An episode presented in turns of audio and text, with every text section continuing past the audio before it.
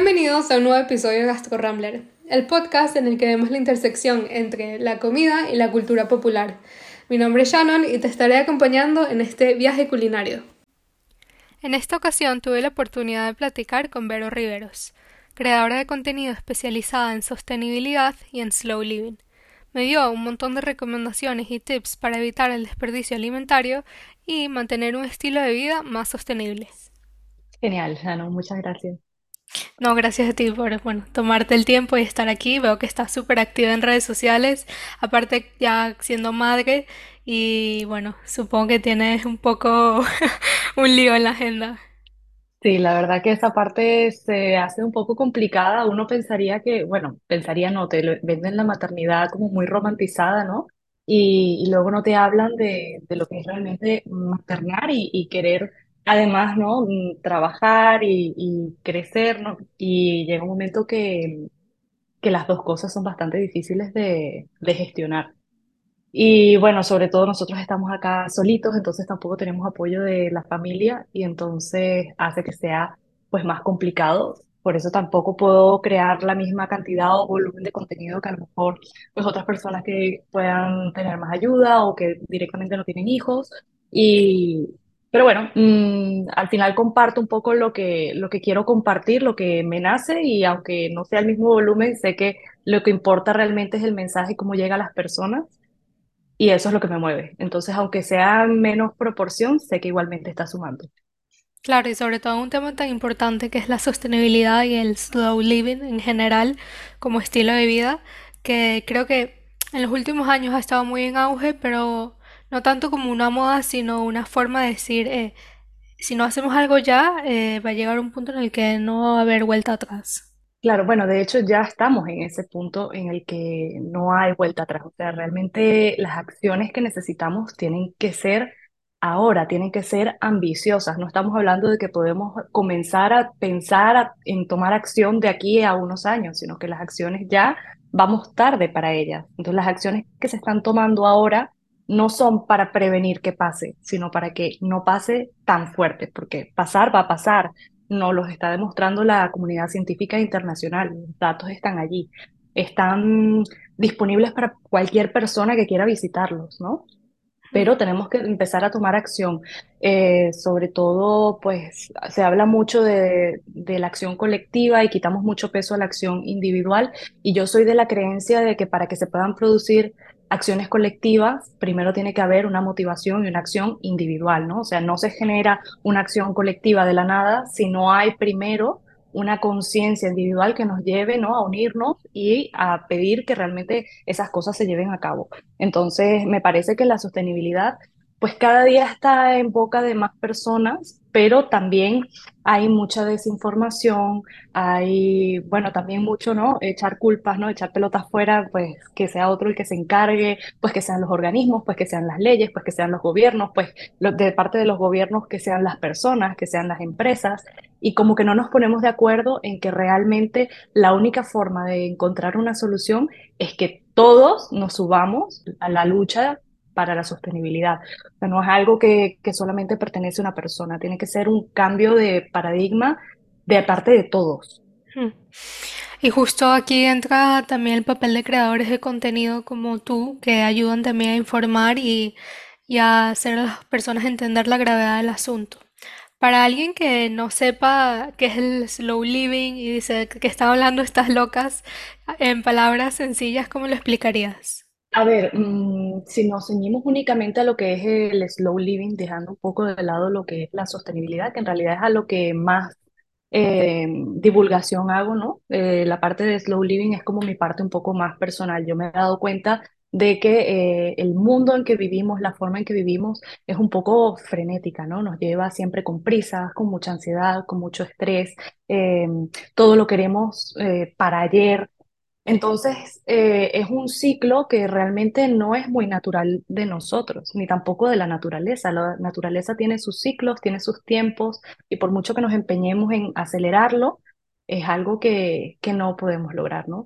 Y eso es fuente de muchísima frustración. El slow living como movimiento, como estilo de vida, nos lleva a reconectar con nuestra esencia a, a bajar un poco las revoluciones y a encontrar la belleza en esas cosas que no son rápidas, ¿no? En leer un libro y leerlo poco a poco, saborearlo, en preparar la comida en tu casa en lugar de comprarla ya lista de McDonald's en dos segundos, porque si se tarda dos segundos y medio, se han tardado demasiado, ¿no?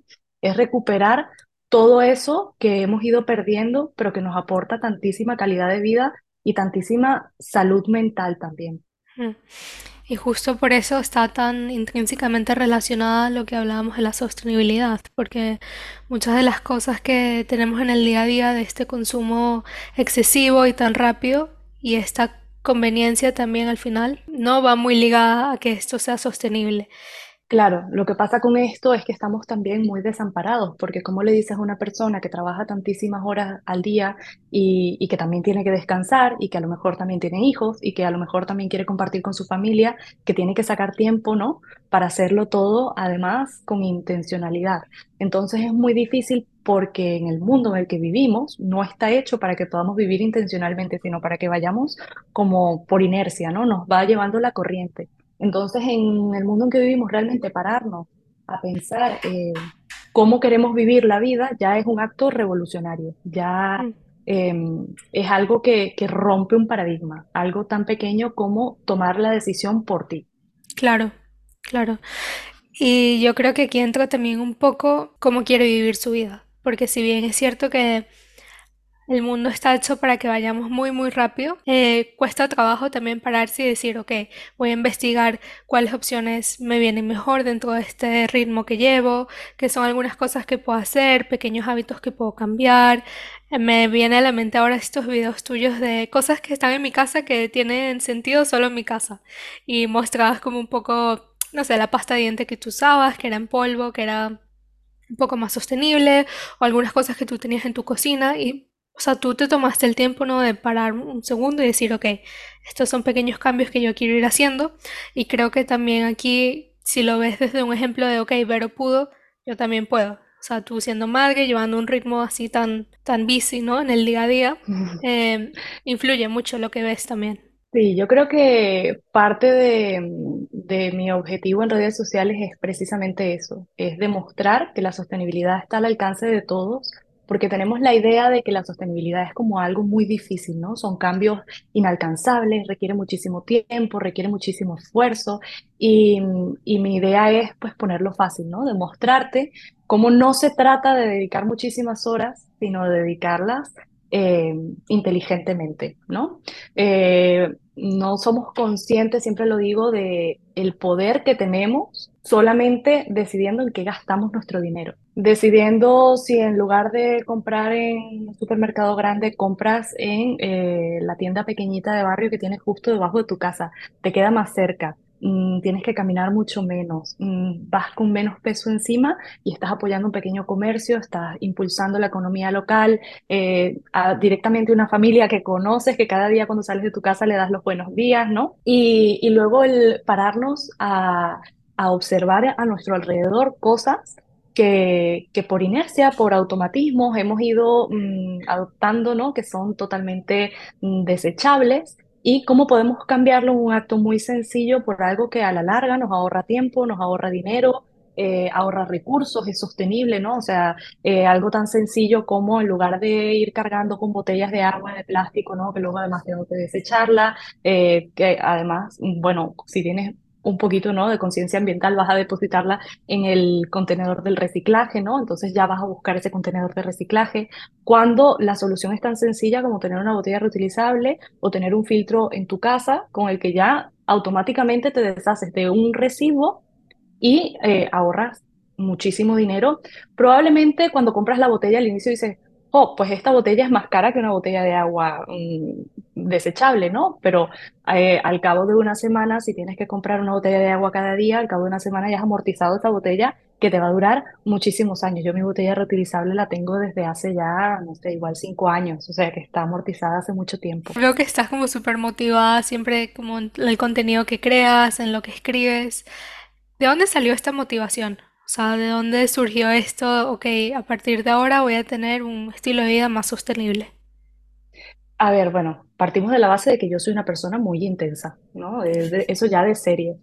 Y, y que siempre he sentido una conexión muy bonita con la naturaleza. De hecho, diría que el haber nacido en Venezuela es parte importante de eso. Yo recuerdo mm, ser pequeña, había una playa que era mi preferida, era una isla, y íbamos cada fin de semana allí, pasábamos fines de semana, mm, vacaciones de verano. Y recuerdo, luego pasaron unos años que, que no, que no íbamos a la playa y cuando volvimos a ir, recuerdo que la playa era mm, muchísimo más pequeña porque el mar había subido muchísimo, ¿no?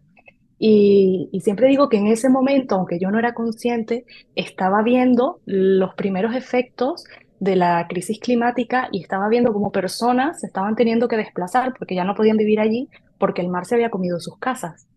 Y yo estaba viendo todo esto y yo no era consciente, ¿no? Mm, pasaron los años, yo siempre, lo, como te digo, he tenido muy buena conexión con la naturaleza, necesito la naturaleza en mi vida y siento que, que pertenecemos a ella y, y siempre me llama, ¿no? Pero aparte de ir de allí, pues yo soy higienista bucodental de, de profesión, estuve, llegué aquí a España, estuve trabajando de eso, pero yo no me sentía contenta, sentía precisamente esa em, vida acelerada, ¿no? Ese no poder parar, empezar a las 5 de la mañana mi día y terminar a las 10 de la noche cada día agotada, ¿no?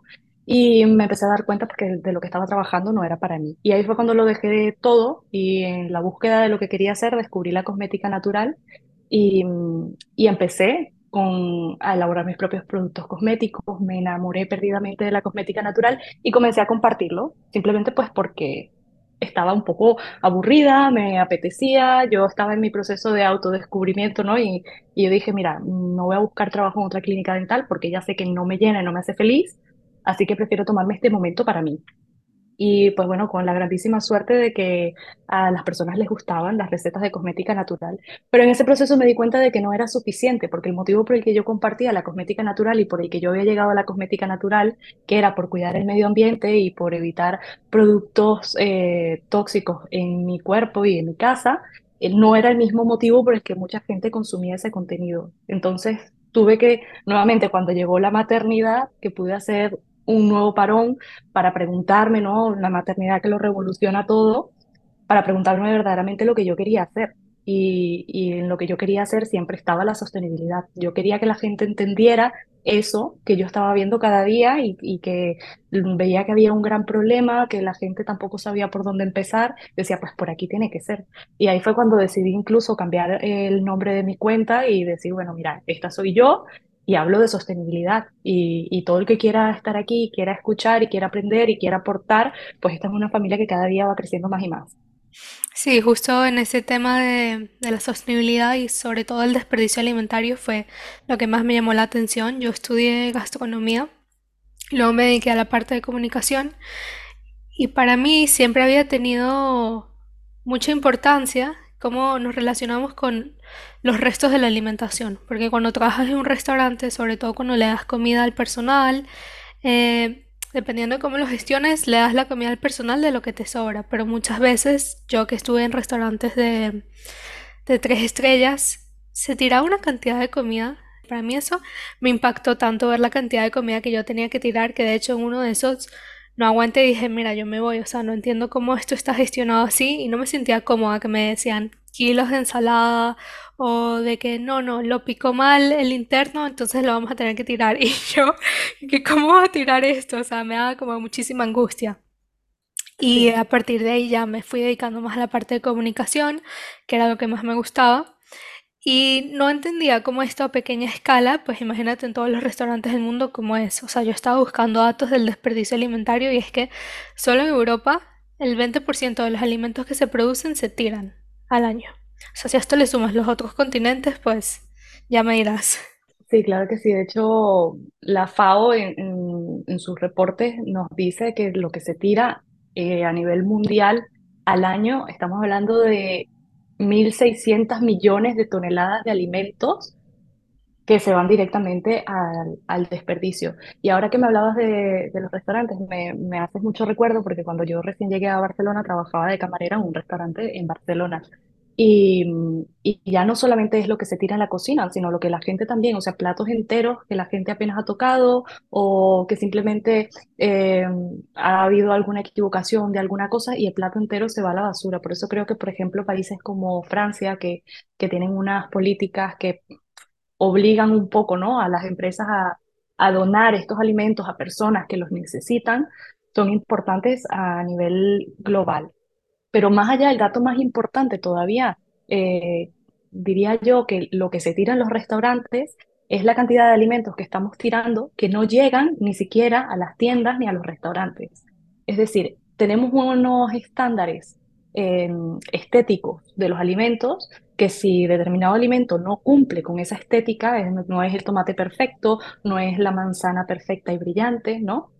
Automáticamente no es válido para mm, llegar a las estanterías. O sea, nosotros llegamos al supermercado y en el supermercado estamos escogiendo lo más bonito de entre lo más bonito. O sea, que al final es algo que no tiene ningún sentido, ¿no?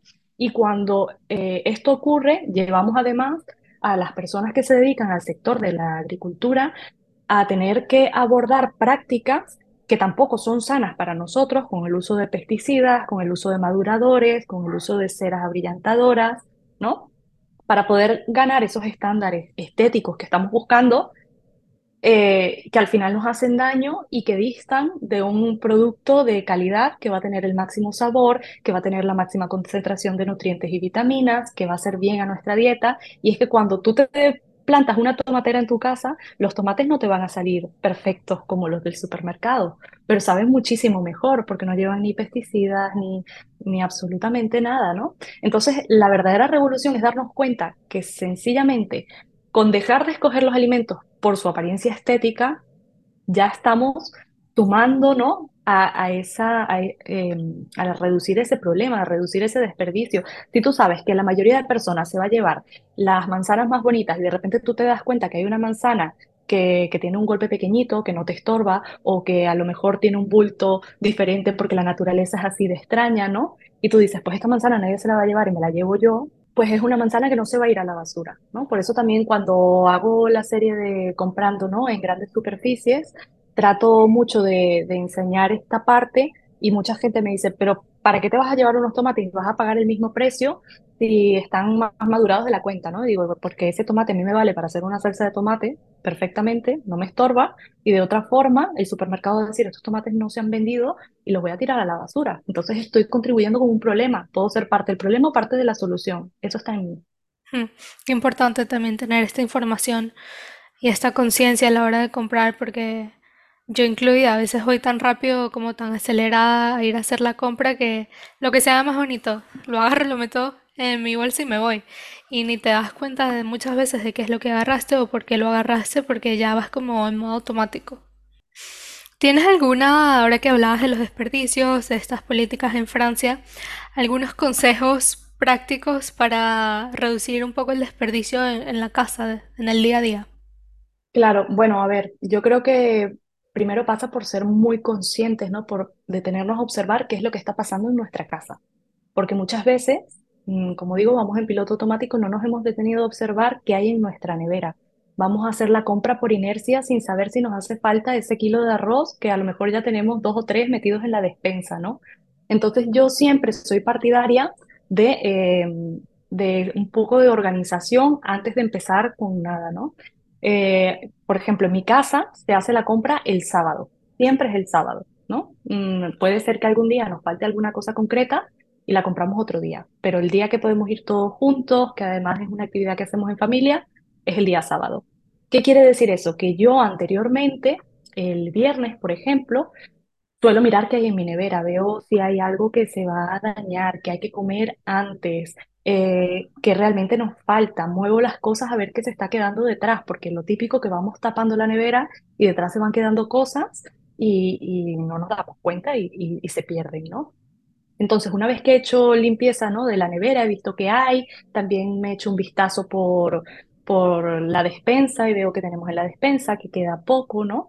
Y entonces pienso, oye, pues con estas cosas que hay aquí, que me gustaría comer esta semana, ¿no? Y entonces agarro una, una hojita o lo puedes hacer en el, en el teléfono móvil o lo puedes hacer en el iPad y comienzo a escribir un borrador, porque no tiene por qué ser a rajatabla, de lo que me gustaría comer en la semana, de un menú semanal, tomando siempre en cuenta eh, lo que ya yo tengo en mi casa. O sea, si yo tengo arroz, pues igual a lo mejor, ah, mira, fíjate que tengo arroz de risotto. Pues tengo arroz de risotto, tengo cebollas y me faltan, ah, pues mira, me faltan a lo mejor unos champiñones. Pues mira, ya no tengo que comprar ni arroz ni, ni cebolla, solamente tengo que comprar los champiñones, ¿no? Pues ya me apunto los champiñones. ¿Qué hago? Que cuando yo pienso esto y digo, "Mm, igual esta semana solamente voy a comer un día risotto y el resto del día no voy a comer champiñones, pues no me voy a comprar cuatro bandejas de champiñones, voy a comprar lo que me hace falta para hacer ese risotto. Entonces, cuando vas a comprar y puedes incluso comprar a granel, termina saliendo incluso más económico porque estás comprando lo que verdaderamente necesitas. O sea, si necesitas 200 gramos de arroz, igual no te hace falta esta semana comprar un kilo, kilo y medio de arroz. Compras los 200 gramos y a lo mejor la semana que viene no vas a comer arroz, vas a comer pasta.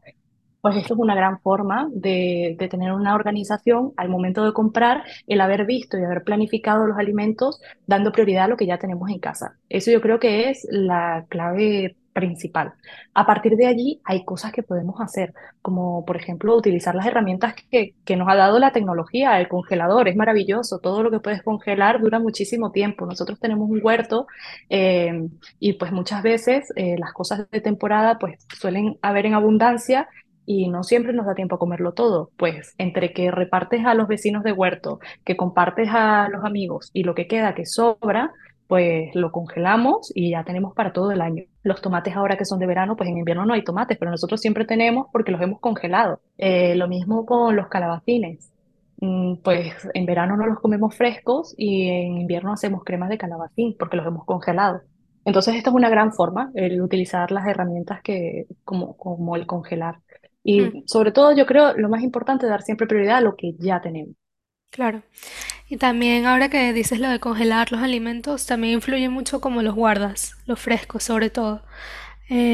De que las, eh, las ramitas o los tallos sirve mucho también guardarlos con una hojita que esté húmeda, o sea, hoja de papel, digo, de, de cocina, o a veces también incluso cortar algunos de los alimentos y guardarlos cortados te puedes facilitar mucho la vida y también desperdiciar un poco menos. Vi que tú tenías algunos tips también en tus redes, eh, sobre todo a la hora de con las latas, que esto no lo conocía y me pareció genial. Vi que agarraste un molde de silicón y agarraste una lata de tomate como triturado y lo pasaste a los distintos como orificios del molde y lo congelaste. Y cuando vas a hacer una salsa, pues sacas uno de los congelados y lo usas. Y eso que es algo que parece tan sencillo, a mí no se me había ocurrido y dije, mira, ideal.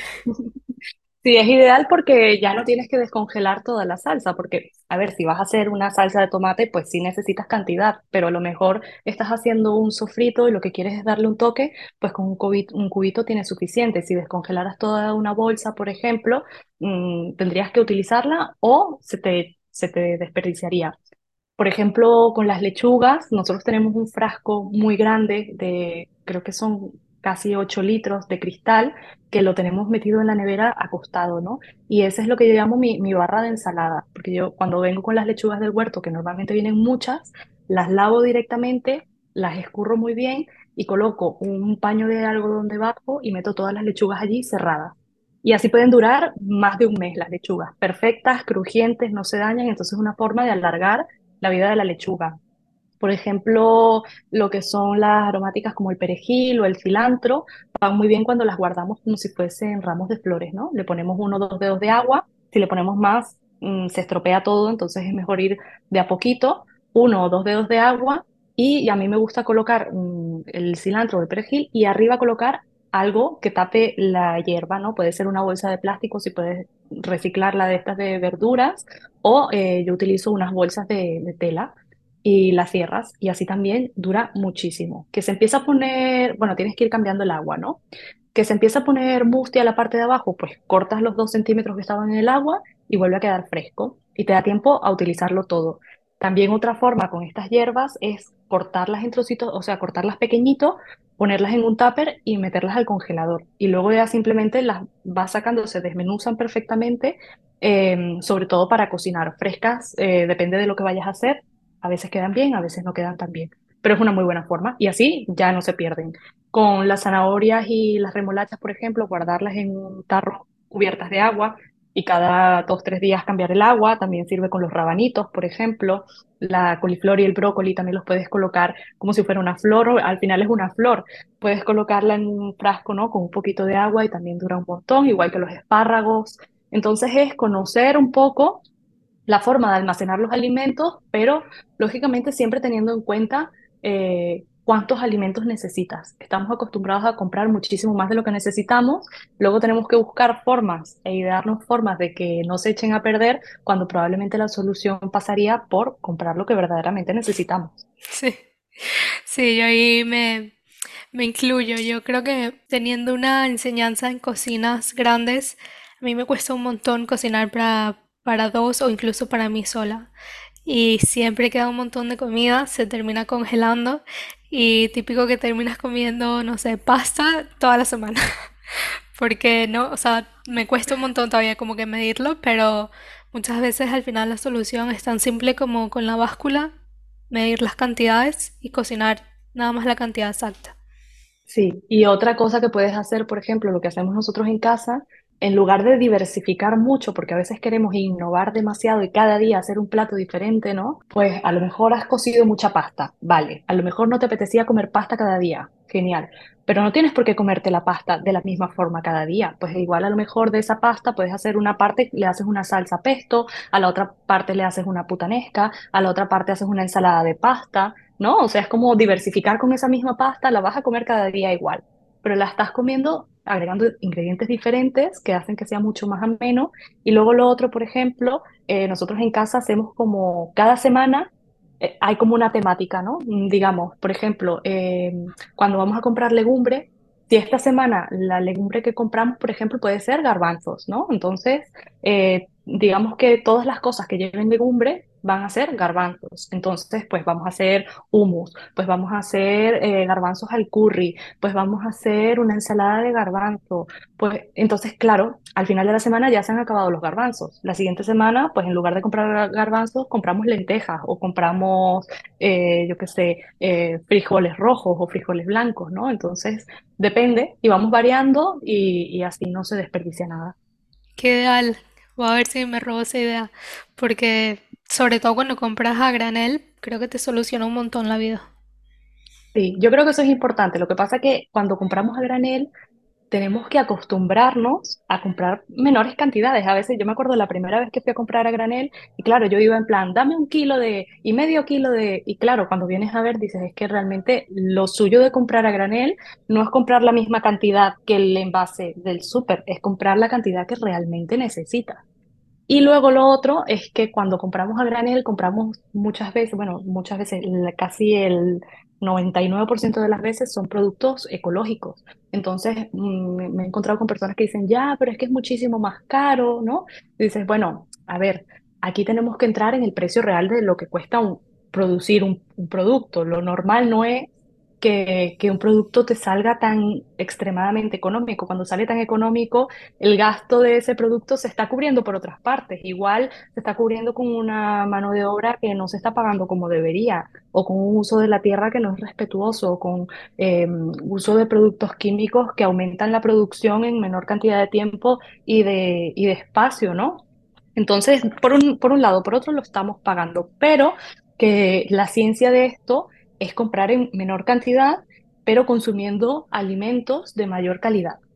Hmm. Justo que mencionas lo de a, qué precio, me viene mucho ahora a la mente, yo trabajé antes del trabajo que tengo ahora en euro y estaba en el departamento de prensa internacional y muchas veces la típica pregunta del periodista era ¿por qué es tan caro lo que están vendiendo? Nosotros era, bueno, o sea, si te pones a ver, verdad, el precio de, de lo que costaría un filete de carne de animal sin que tuviera subvenciones del gobierno o sin que hubiesen ciertas facilidades, sería mucho más caro y sería casi igual o incluso más de lo que nosotros estamos vendiendo. Nosotros no, no bueno, en ese momento cuando yo estaba ahí, obviamente no había ayudas del gobierno, eh, no había este, esta conciencia medioambiental en un inicio de consumir productos de origen vegetal que tuvieran una huella de carbono menor, este tipo de cosas no estaban consideradas. No era popular, no había tanta oferta ni tanta demanda. Obviamente eso variaba el precio un montón. Y cuando ya la gente entendía eso, decía, bueno, es que al final, si te pones a ver a largo plazo, pues me sale mejor comprar algo que no sea de origen animal, en este caso la carne, por las repercusiones que va a tener. Obviamente aquí influye mucho em, las prioridades, como hablábamos en un inicio, que cada quien tenga en su vida. Claro, yo creo que es lo que dices, todos hacemos lo que podemos con los recursos y el entorno que tenemos. Y eso es importante también entenderlo, ¿no? Lo, quizá lo que yo puedo hacer no necesariamente es lo que tú puedes hacer. Eso no me hace mejor ni a ti te hace peor, ¿no? Mm. Eh, simplemente ese despertar de esa conciencia, ¿no? De buscar dentro de lo que yo puedo hacer con los recursos que tengo, con el momento vital en el que estoy ahora, qué puedo hacer, ¿no? desde mi parcela de individualidad. Es buscar, ¿no? Muchas veces me escriben, ah, pero vi este video y yo no podía hacer esto, pero me ideé esta otra idea y mira qué guay, ¿no? a lo mejor quisiera tener un huerto, pero de momento solo tengo una jardinera, ¿no? Pues lo hago en la jardinera y, y eso te va acercando a ese objetivo que estamos buscando. Y luego también entender que, por ejemplo, eso, te estás comprando una hamburguesa de eura y la estás comparando con un filete de carne pero quizá la comparación más directa en ese sentido, si quieres ver precios, no sería un filete de carne, sería una hamburguesa, ¿no? ¿Y qué hay en esa hamburguesa de, carne? Porque es carne picada, en la carne picada va todo lo que sobra. Entonces, claro, realmente esa carne que te estás comiendo es la mejor de todas las carnes. Entonces, eso también hay que, que tomarlo en cuenta. Estás pagando un precio más económico, vale, pero a nivel de tu salud, ¿Qué significa lo que estás comiendo? ¿Verdaderamente te está nutriendo? ¿Verdaderamente lo mejor que estás consumiendo? ¿O estás consumiendo lo más barato? Que, ojo, mm, aquí obviamente entra, entra todo. Hay quien pues no se lo puede permitir y eso también hay que entenderlo y respetarlo, ¿no? Pero no es la mayoría de, las de, de las personas, ¿vale? Y por eso digo, es el tema de las prioridades. ¿Cuántas personas dicen, es que no puedo comprar en el mercado de agricultores porque es carísimo. Pues mira, yo me he cansado de visitar mercados de agricultores y sigo gastando mucho menos dinero comprando en el mercado de agricultores que comprando en el supermercado la fruta y la verdura. Y es de mucha más calidad, hablas con el agricultor directamente, te la llevas a casa llena de tierra, lo cual a mí me parece maravilloso porque quiere decir que está llena de vida, ya la lavas tú, tampoco es tanto problema. Pero eh, yo creo que ese desconocimiento nos lleva a pensar que el vivir de forma sostenible quiere decir que tenemos que gastar muchísimo dinero porque se ha comercializado con la sostenibilidad como productos de lujo y nos hemos comenzado a creer que, que si comemos productos sostenibles no vamos a poder llegar a fin de mes. a fin de mes. Pues bueno, habrá que mirarlo, habrá que buscar a lo mejor sitios a lo mejor pues la tienda más de moda de sostenibilidad pues no es a la que tú puedas ir en este momento, a lo mejor puedes ir a otra, a lo mejor no te puedes comprar, eh, yo qué sé, un tupper de tapa, con tapa de bambú y cristal, pero a lo mejor tienes el tupper del helado que compraste la semana pasada que en lugar de tirarlo lo puedes reutilizar. Esas pequeñas acciones del día a día cuentan y cuentan muchísimo, no nos damos cuenta de eso. Sí, al final es este momento de reflexión inicial que creo que es lo que nos cuesta mucho al, al comenzar, que es lo que hace que a veces se sienta como más esfuerzo. Quizás tienes que invertir un poco más de tiempo en un inicio porque te tienes que informar y tienes que ver qué es lo que te sirve, qué es lo que no, pero una vez que ya estás encaminado, te das dando cuenta que lo barato siempre sale más caro. Y yo creo que esa es también nuestra labor en redes sociales, es facilitar esa información para que la gente tenga ese camino más llano, para que más personas se sumen y vean que realmente no es tan difícil. Cuando yo comencé había poca información y realmente recuerdo que era un quebradero de cabeza, que yo decía, no sé qué estoy haciendo porque voy al supermercado y vuelvo con las bolsas vacías, es que no tiene ningún sentido.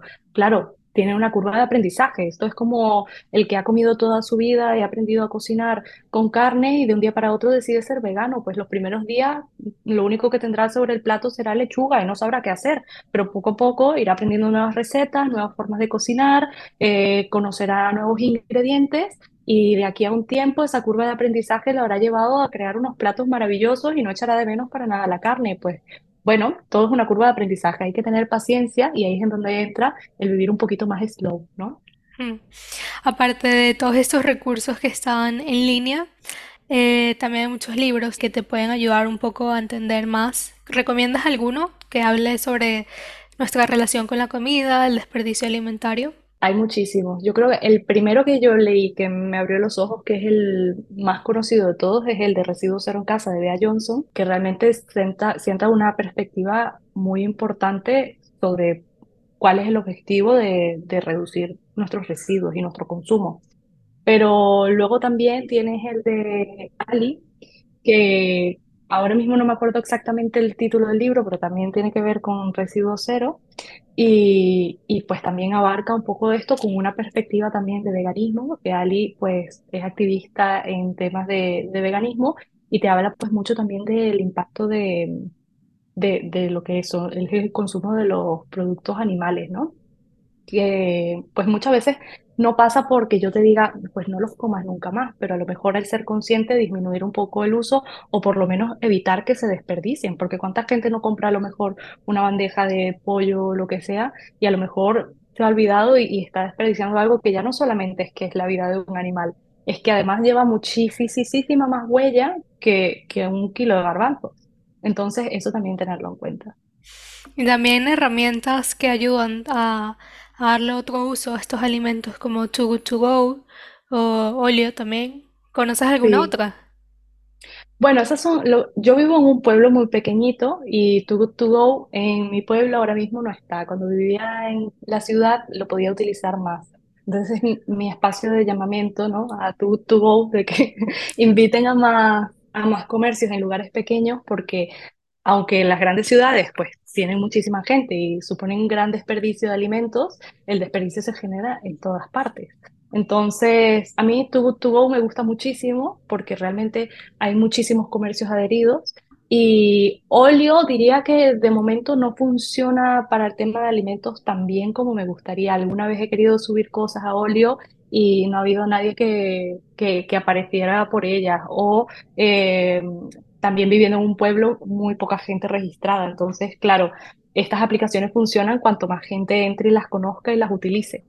Eh, yo diría que de momento lo que te puedo recomendar, independientemente de una aplicación o no una aplicación, es que visites los comercios de tu barrio, porque cuando conoces a la gente que hay detrás de los comercios de barrio, conoces cuáles son sus problemas, qué productos se venden mejor y cuáles se venden peor, y, y ellos te ayudan muchísimo. Realmente que sí, no es lo mismo llevarte el tupper a, la carnicería que tienes debajo de casa, que te lo van a llenar sin problema, que llevarte el tupper a la carnicería de un supermercado que te van a poner 20 pegas y, y caras porque no te quieras llevar la bolsa de plástico, ¿no? Claro. Hay mucha, mucha información hoy en día, alguna certera, otra no, y a veces puede ser un poco, yo creo, también desalentador. O sea, todo este tema de ¿será que mis acciones sí están teniendo un impacto o no?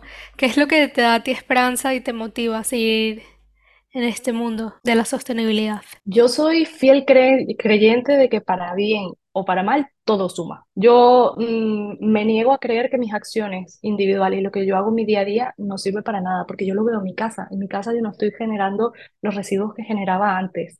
Las personas a mi alrededor, cada vez que yo hablo con ellas, me encuentro que se han sumado a una nueva iniciativa, que me dicen, Vero, probé tal cosa y me va fenomenal. El compañero de trabajo de mi marido, que lleva cada día su envoltorio reutilizable, eh, porque le inspiró ver que nosotros teníamos uno en casa, le pareció chulísimo y súper fácil y ya es un residuo menos que ha generado. Entonces, yo soy fiel creyente de que las acciones, eh, cuanta más personas nos sumamos, se va generando un cambio. Yo no estoy dispuesta a renunciar a eso. Yo sé que es difícil, yo sé que muchas veces me genera ecoansiedad, que muchas veces mm, es desalentador y siento que no voy para ningún sitio, ¿no? Pero una vez que tienes la información y que sabes lo que está sucediendo, como mirar hacia otro lado y dejar de hacer las cosas y simplemente que te da igual, yo creo que es muy difícil. Y bueno, sobre todo ver a mi peque cada día, ¿no? Y cómo yo le quiero enseñar lo que yo quiero que él vea eh, y lo importante que es cuidar de lo que tenemos alrededor. Y yo no le puedo decir cuídalo sin enseñarle y sin ser ejemplo, ¿no? Tendré que enseñarle desde el ejemplo cómo lo hago y, y cómo es de importante para que él pueda crecer y aprender de eso también. Gracias, Vera. Gracias por, por estar aquí, por tomarte el tiempo y por compartir estos tips que son súper útiles. Gracias a ti por invitar. La única manera de seguir creciendo y seguir creando contenido es con tu apoyo. Si te gustó este episodio, dale like, suscríbete y síguenos en redes sociales.